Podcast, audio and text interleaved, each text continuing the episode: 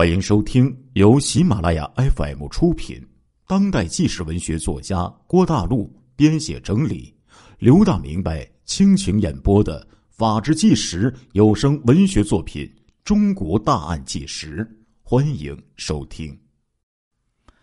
还好的是，酒瓶上发现了指纹，这是最直接的证据了。现场的足迹很乱，似乎有三人以上。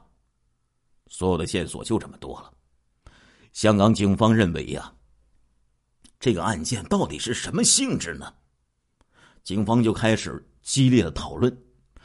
有一些老探长认为呀，这似乎是仇杀。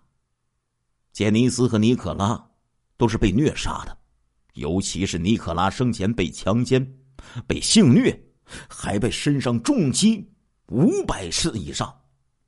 如果是单纯的劫财或者劫色，怎么可能有如此凶残的杀人呢？这完全没有道理呀！当时啊，香港呢还是英国的殖民地，同属一个法系。强奸罪呀，属于比较严重的罪行，一般量刑呢不会超过十年。然而，杀人在香港那是重罪呀，很可能就是终身监禁。或者是死刑。歹徒作案手法凶残，似乎不是第一次犯罪了，怎么会不知道这个道理呢？显然，仇杀就比较符合逻辑了。似乎是简尼斯或者是尼可拉有什么仇人，报复性的杀人手段才如此恶劣。另外，一些探长认为，这似乎。就是劫财或者劫色。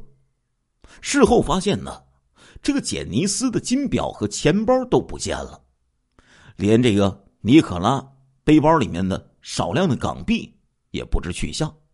相反呢，尼可拉那个貌似贵重的手镯啊，被丢在了地上。看来歹徒对这些珠宝颇有些了解。为什么呢？那个手镯啊是假的。不值钱，这呀，一般只有在这个珠宝行业或者职业的歹徒才有这个本事能看得出来。哎，似乎歹徒啊，好像就是为了钱呢。另外呀，尼克拉死前被强奸和性虐，歹徒还留下了精液。如果仅仅是报复杀人，歹徒似乎没有必要做这样的事情。没有必要留下这么多的证据。自然呢，案件的推论呢，都得用证据来证明。这边香港和这个英国呀，媒体上有大肆报道啊，甚至把这个尼可拉面目全非的那个死亡的遗照啊，登到了报纸上。一时之间，英国和香港的这些老百姓。都深感愤怒和恐惧，纷纷要求尽快的抓捕凶手。这边呢，香港警方却抓耳挠腮。他们获取到了精液，还有指纹，以及木棍上疑似歹徒的血液。但是八十年代呀，各位老铁呀，那个时候呢，还没有这个 DNA 的检测技术，所以精液和血液呀。只能识别歹徒的血型，不能锁定歹徒他的 DNA。至于这个指纹，哎，那时候是非常有用的。但是奇怪的是，警方比对了所有香港啊以前有前科的罪犯的这些资料库，没有发现任何符合的信息。歹徒没有前科，或者干脆不是香港人。警方啊，这时候有些疑惑了。同时呢，考虑到这伙人呢，至少得有三个人以上的歹徒，还有一些反侦查的能力。警方始终没有发现虐杀白人情侣的第一现场，只发现了丢弃尸体还有凶器的，哎，这两个第二的现场，始终没有发现第一现场。这就意味着这些证据呀。会有较大的缺失。显然呢，歹徒对警方办案模式也是略知一二，巧妙的在进行对抗。期间，警方调查了受害者的家庭，想看看他们是否有什么仇人，结果是没有。这两家呀，都是刚刚来到香港的，前后不到一年。两家的父母呢，都是技术类的工程师，同人打交道不多，更谈不上有什么仇人了。至于那对小情侣呀，在学校的口碑很好，再加上年龄不大，更谈不上有什么仇人。其实这两家啊，在香港呢都没有什么根基，也不准备将来呀留在香港。导致社会关系极为简单，警方竭尽全力就社会关系方面呢，却是无法突破。这时候，警方开始啊，认为这不是报复杀人案件，而更像是劫财或者是劫色杀人。这样一来呢，案件呢拖了大半个月，毫无进展。香港和英国可不是大陆啊，那个地方媒体是自由的，以抨击政府，尤其是抨击警方为乐。一时之间，香港、英国各大媒体纷纷的就攻击香港警方无能低效。无奈之下，香港警方悬赏五万元港币，希望知情人提供线索。但是五万港币。在大陆啊，可能是天下，在香港啊，不算很高。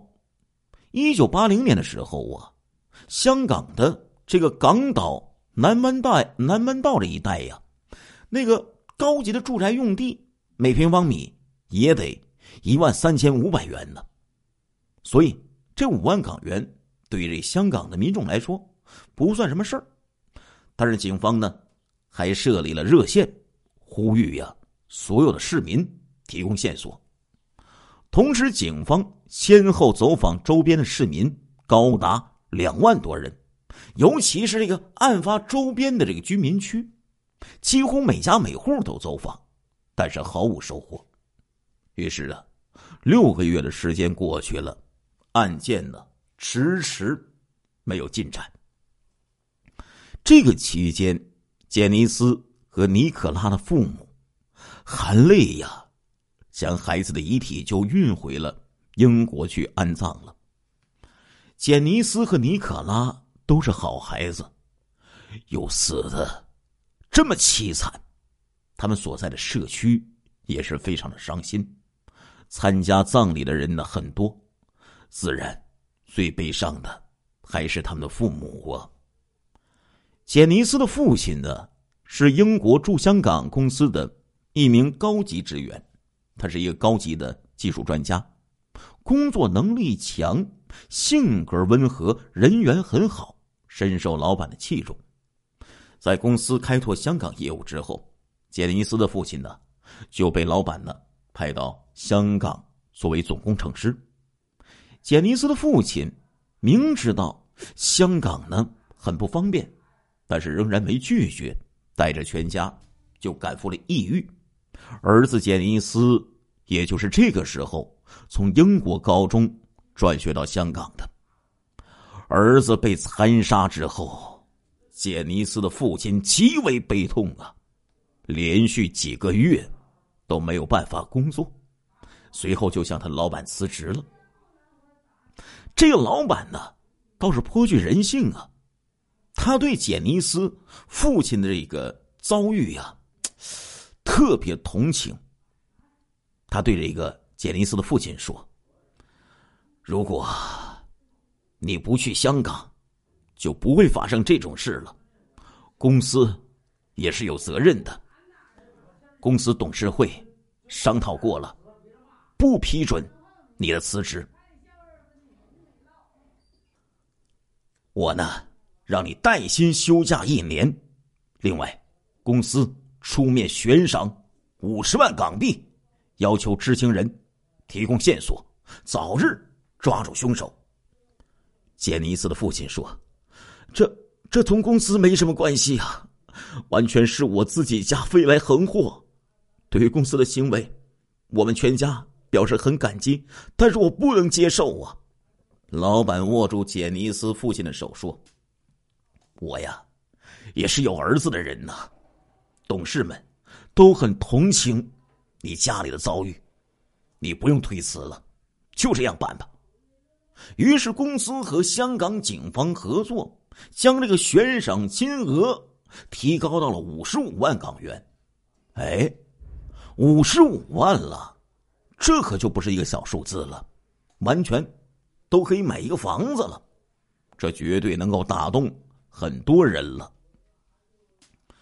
有钱能使鬼推磨，在香港呢，尤其是如此。几天后，一通电话。就打到警方的有组织犯罪及三合会调查科，哎，就是老铁们经常在电视剧里看到的，俗称香港的欧记。电话那头那个人呢，说他是黑帮福义兴的一个小头目。这个小头目啊，找到了曾经抓过他的警察，说：“警官，你们悬赏五十五万花红。”提供杀了洋妞的线索是不是真事儿啊？警方说：“当然是真的呀，所有报纸都刊登了。只要是可靠的线索，能够抓住疑凶，我们立即支付。”那小头目就问了：“那你们事后不会把报密的人捅给媒体吧？”警方说：“当然不会了，总警司说了。”完全保密。小头目一听说，好，好，警官，我运气太好了，这五十五万归我了呀。警方说归你了，我看你是想钱想疯了吧？不瞒你说，我们也联系了所有帮派的龙头老大，让他们提供线索，结果呢，什么都没有，就凭你。小头目说：“哈，时来运转。”人呢，不可能永远倒霉。